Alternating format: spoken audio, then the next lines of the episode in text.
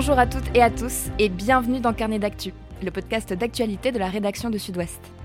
Chaque semaine, nous abordons un sujet marquant de l'actualité en compagnie de l'une ou de l'un de nos journalistes qui a travaillé sur le sujet. Je m'appelle Clémence Lecar et dans cet épisode de Carnet d'actu, nous allons aborder un sujet sensible, à savoir les féminicides en France.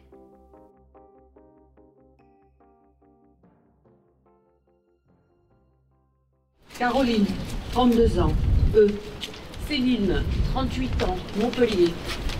Ginette, 89 ans, Artonne. Nelly, 46 ans, Louvernay. Il est arrivé et voilà, il m'a cogné la tête à plusieurs reprises euh, contre le mur. euh, je suis tombée par terre et euh, là, la personne, elle vous regarde, vous la suppliez, vous voyez la mort. Elle s'appelait euh, Shainez Boutaa, elle avait euh, 31 ans, elle était mère de euh, trois enfants, elle vivait euh, séparée de son conjoint violent. Mardi, il a tiré sur elle en pleine rue à Mérignac, puis il l'a brûlée alors qu'elle était encore vivante. Shainez Boutaa, qui est donc la 39e victime de féminicide en France. Le président de la République a choisi comme grande cause du quinquennat l'égalité entre les femmes et les hommes. Les féminicides, c'est juste l'aboutissement ultime de toutes les violences sexistes, sexuelles et conjugales.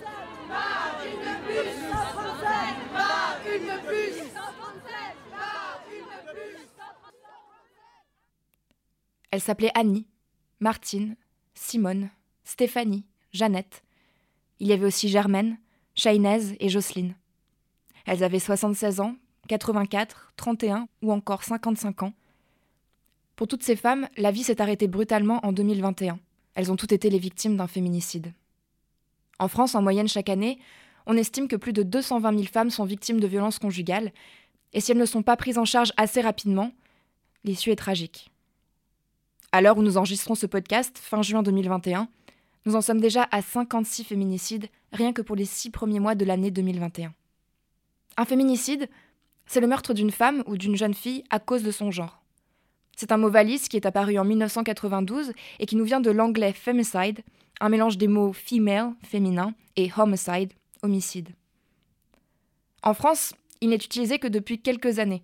Son entrée dans le Petit Robert date de 2015 par exemple. C'est un terme qui a été démocratisé par le mouvement des collereuses et qui soulève bon nombre de questions, tant sur le plan juridique que sur la place qu'il a pris dans la société, mais également la responsabilité de chacun face à ce phénomène. Pour parler de ce sujet de société important, j'ai invité en studio avec moi Valérie Dames, qui est grand reporter à la rédaction générale de Sud-Ouest, au pôle économie, mais qui est aussi très impliquée dans les sujets de société. Et à distance, en visio, Élodie Viguier, qui est en charge des faits divers, entre autres, à la locale d'Agen dans le Lot-et-Garonne. Bonjour à toutes les deux. Bonjour. Bonjour. Alors, ce qui nous a amené à faire ce podcast aujourd'hui, euh, c'est qu'un nouveau féminicide s'est produit chez nous, en Nouvelle-Aquitaine, il y a peu. À Armillac, une toute petite commune du Lot-et-Garonne, le corps de Jocelyne Royer, 57 ans, a été retrouvé sans vie à son domicile. Élodie Viguier, c'est vous qui avez couvert l'affaire pour Sud-Ouest. Que s'est-il passé? Alors, le corps de Jocelyne Royer, effectivement, a été retrouvé dans la nuit du vendredi 11 juin au samedi 12 juin par des gendarmes autour de minuit et demi. Et euh, sa mort remontait à quelques jours auparavant. Euh, C'est son compagnon, Michel Larieux, qui quelques jours plus tôt donc, euh, lui a asséné plusieurs coups de couteau, dont un qui aurait été fatal porté au niveau de la gorge. Cette mère de famille, euh, qui avait donc trois enfants, résidait de façon partielle avec son conjoint, qui lui habitait de façon plus pérenne euh, à Saint-Pé-sur-Nivelle, au Pays Basque.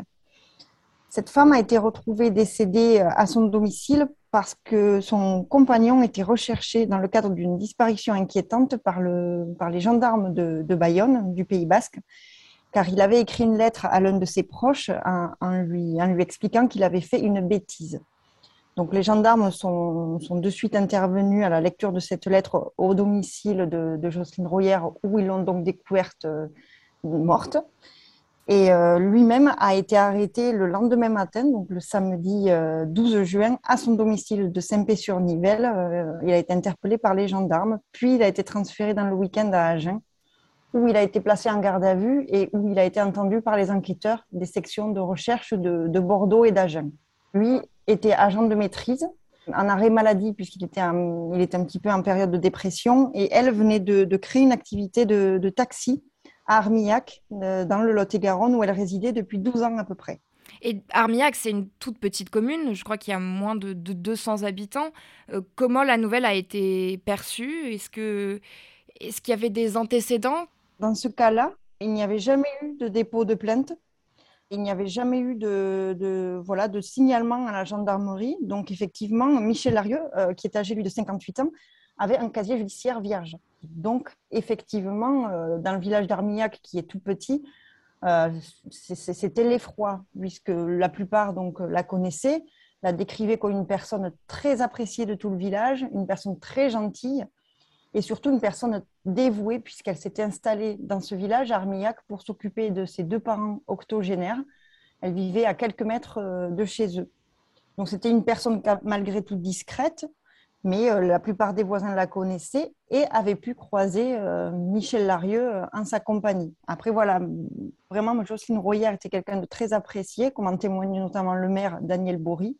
Ce féminicide a vraiment marqué ce village. Jocelyne Royer, c'est le huitième cas de féminicide en Nouvelle-Aquitaine depuis le début 2021. Et comme je le disais en introduction de ce podcast, on en est déjà à 56 si on prend en compte le territoire français, euh, dom-tom compris, euh, c'est euh, ce que nous dit le, décompte du collectif féminicide par compagnon ou ex. Donc ce collectif, en fait, c'est un collectif féministe qui a été créé en 2016 par des bénévoles et qui a sa propre méthodologie pour recenser les cas de féminicide en France. Et c'est aujourd'hui l'indicateur le plus officiel, on peut dire, qu'on a pour dénombrer les féminicides. Valérie Dames, Comment évoluent les chiffres euh, d'année en, année? Alors, les, chiffres sont, assez inquiétants. Hein. On ne va pas dire qu'ils sont en très forte augmentation d'une année sur l'autre, mais ils sont très élevés. C'est une femme tuée tous les 2-3 jours en moyenne euh, chaque année. Donc en 2017, on était à, 130 femmes tuées par leur partenaire. 2018, c'était 121. 2019, 146. Alors 2020, euh, qui a été une année un peu particulière, euh, le chiffre est tombé à 90. Mhm. Euh, ça a été compensé par euh, une hausse des violences pendant les, violences conjugales pendant les différents confinements. Bien sûr, on a, on a vu d'ailleurs des hausses des signalements. alors c'était 40% pendant le premier, 60% pendant, le, pendant le, second. Voilà. Donc effectivement, ça, ça, a moins débouché sur une situation catastrophique, c'est-à-dire un homicide. Euh, l'homicide, c'est aussi un moment de, fracture. Donc, c'est un moment aussi où euh, la femme essaye de se dégager de l'emprise de, de l'homme. Et donc, c'est à ce moment-là que ça peut, déclencher, ça peut déclencher un acte. Après, ce qu'il faut euh, rappeler, c'est que sur les chiffres, notamment de 2019, on avait quand même atteint un record puisque c'était 146 féminicides dans l'année.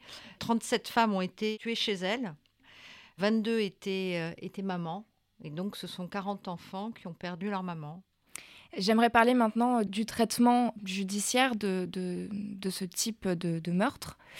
Et en vous parlant de ça, je, pense forcément à un féminicide qui nous a tous euh, beaucoup marqué, encore une fois récemment. c'est celui de Shahinez Daoud à Mérignac, en Gironde, qui, donc on le rappelle, début mai, a été d'abord blessée par balle en pleine rue par son compagnon et puis brûlée vive. Et donc, au terme d'une enquête, il a été révélé que euh, son compagnon avait déjà été condamné pour des faits de violence conjugale, qu'il était sorti de prison depuis peu, et même on a vu des dysfonctionnements dans le suivi de ses plaintes et de, et, et de ses violences, puisque quand il était encore en prison et qu'il avait interdiction d'entrer en contact avec elle, elle avait déjà porté plainte à nouveau parce que son mari lui écrivait depuis la prison, lui avait téléphoné à 36 reprises pour la menacer euh, en lui disant qu'il reviendrait au, domicile euh, à sa sortie. Euh, voilà, ma question c'est est-ce qu'on peut parler de dysfonctionnement dans, le système judiciaire quand on traite des féminicides? Alors sur cette affaire-là, il y, a eu une mission, une mission d'enquête qui a été euh, diligentée. donc effectivement, il en est ressorti euh, qu'il y a eu des dysfonctionnements.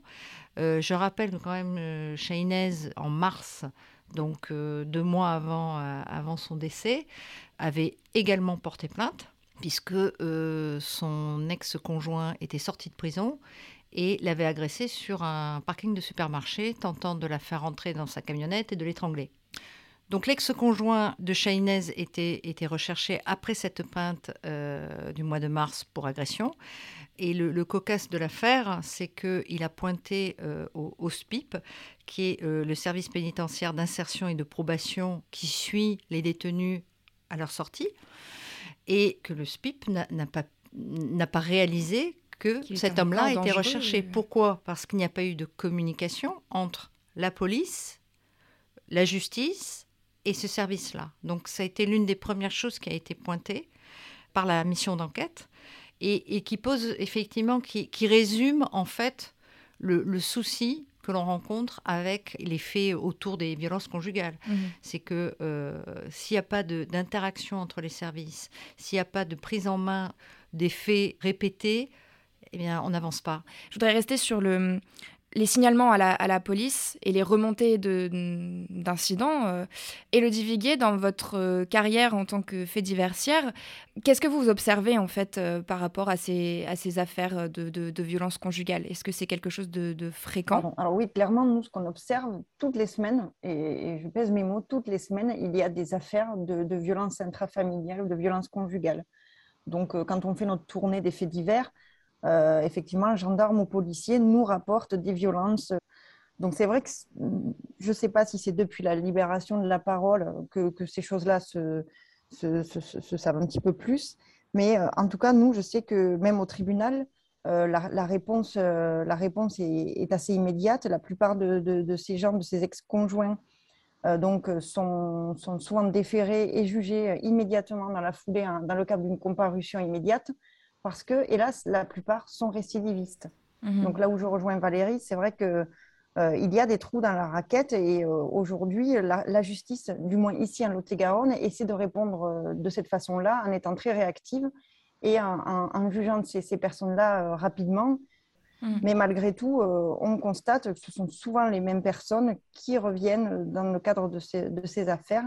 Malheureusement, certaines compagnes leur réouvrent la porte, etc. Donc c'est c'est assez complexe euh, euh, comme sujet. On en entend effectivement beaucoup plus parler parce qu'il y a aussi une, euh, une prise de conscience à la fois de la société, mais aussi des victimes qui sont accompagnées par les associations et, qu'on invite à, porter plainte mhm. parce que voilà. même si c'est encore difficile de porter même si c'est très difficile, c'est pour ça qu'il faut être accompagné et que les associations font un boulot de fou là-dessus.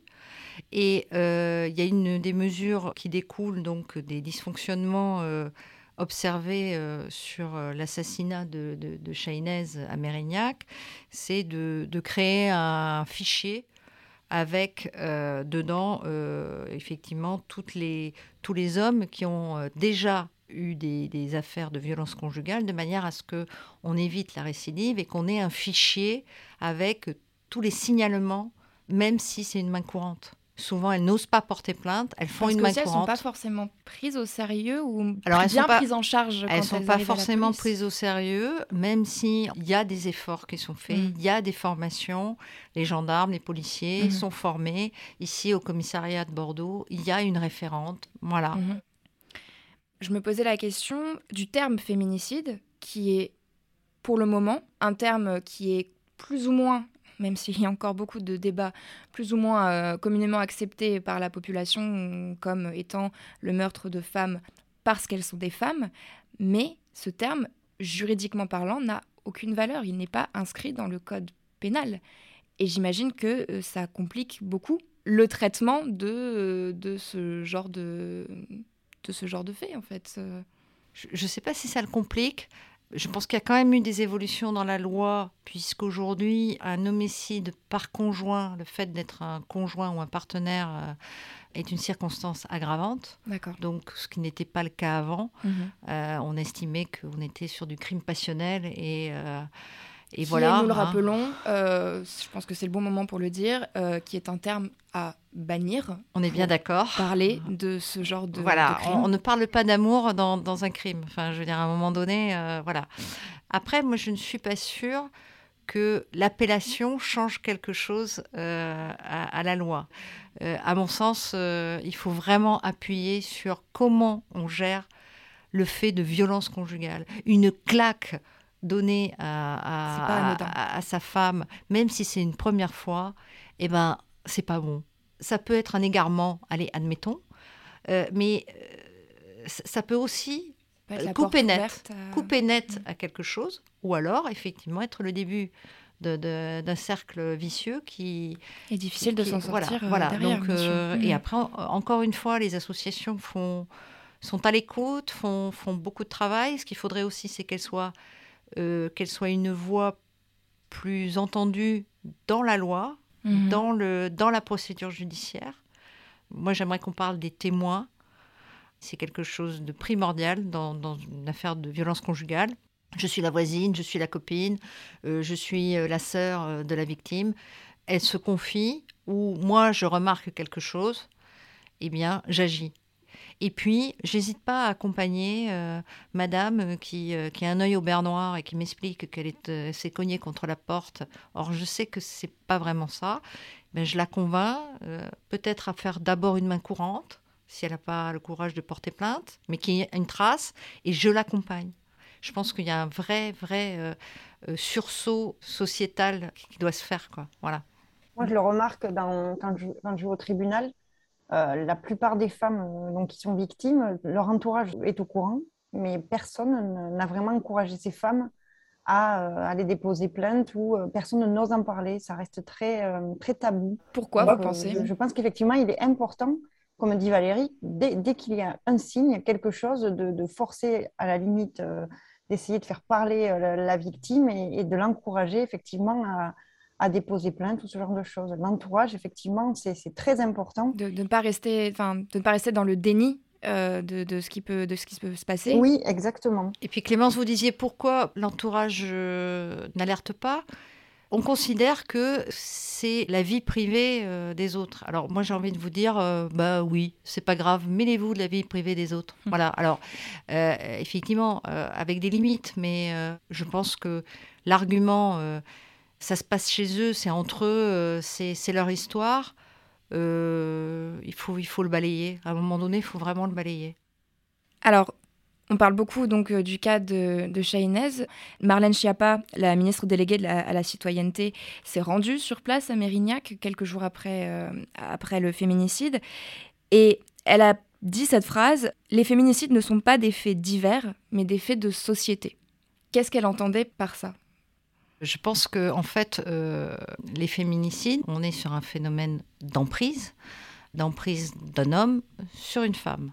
Et je pense que ça pose la question derrière de l'égalité homme-femme. Alors, euh, vous allez me dire, je vais faire un grand écart, pas du tout, parce que ça renvoie à tout ce qui est euh, les représentations qu'on a dans la société, de la place de la femme, les stéréotypes de genre.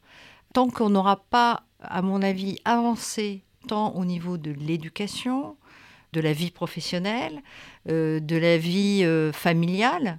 C'est assez caractéristique si je vous dis que pendant le confinement, bon, il y a eu un grand sursaut euh, à la fois du gouvernement et des associations pour, pour se dire comment on peut prévenir cette hausse de violence conjugale pendant le confinement. Qui a été mesurée, on l'a voilà. dit. Tout à et, et, et qu'est-ce qu'on a mis en place? On a mis en place dans les centres commerciaux des endroits tenue par des associations pour que lorsque la femme va faire les courses, c'est étrange quand même, hein, c'est quand même elle qui va faire les courses, lorsque la femme va faire les courses, elle est souvent seule et donc à ce moment-là, donc elle sort effectivement du domicile conjugal et elle peut parler.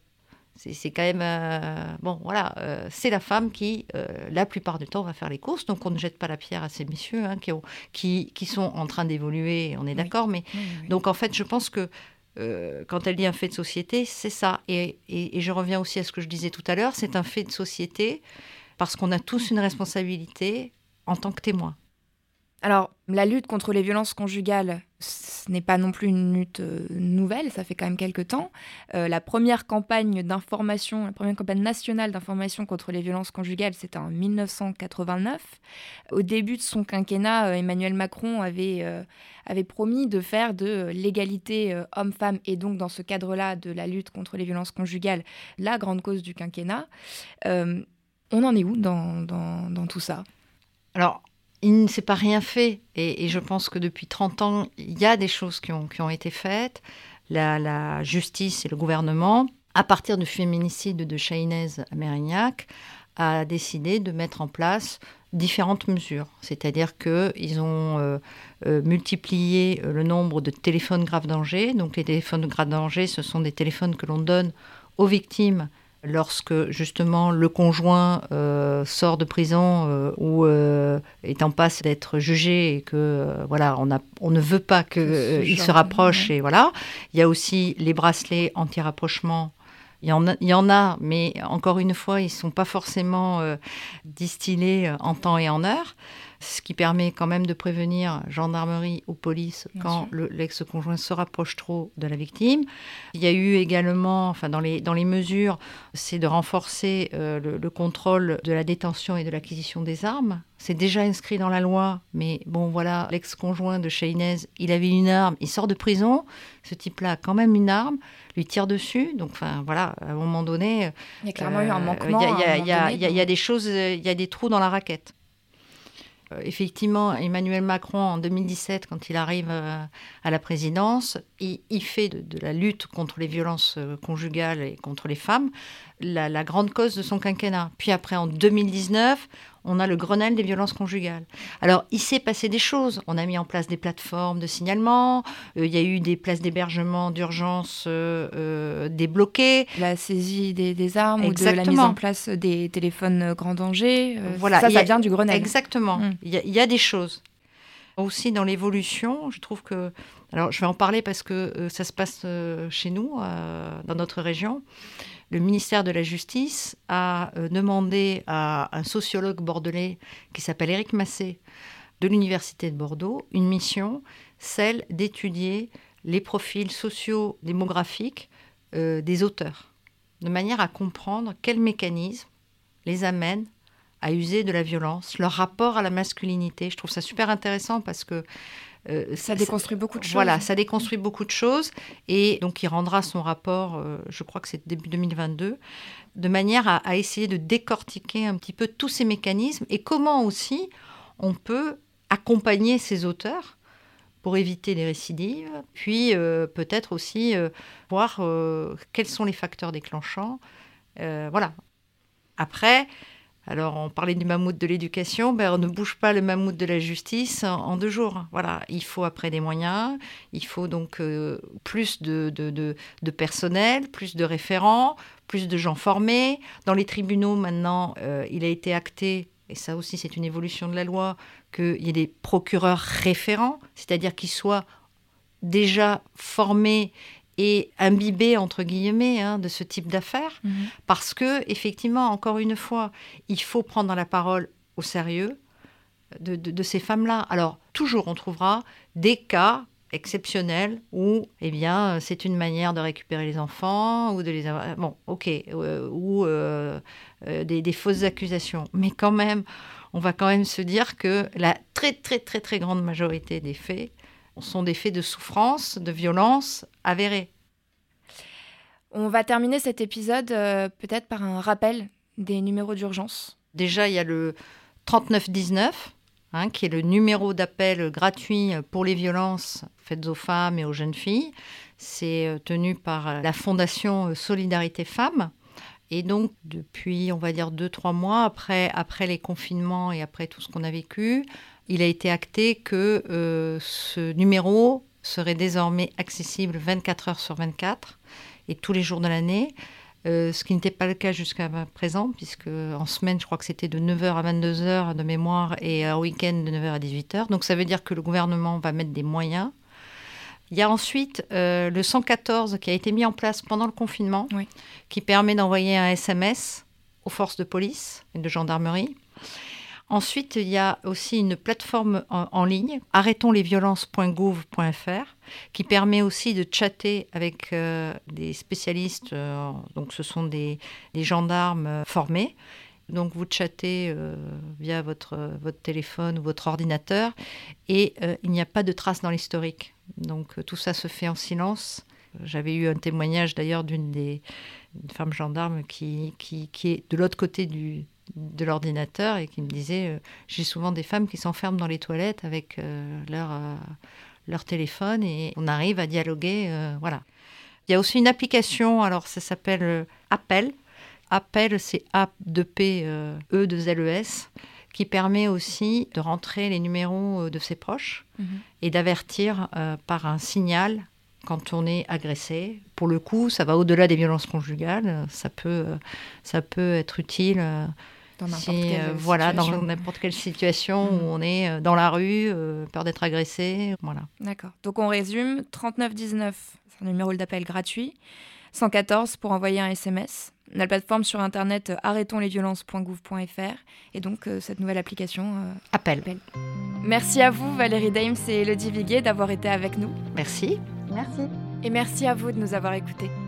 Vous pouvez retrouver cet épisode sur notre site internet sudouest.fr ou bien sur nos différentes plateformes d'écoute YouTube, Spotify, Google Podcast, Apple Podcast et bien d'autres encore. Et si vous aimez Carnet d'actu, n'hésitez pas à nous faire savoir en nous laissant des étoiles sur votre application de podcast favorite et à vous abonner pour ne pas manquer nos prochains épisodes. À très vite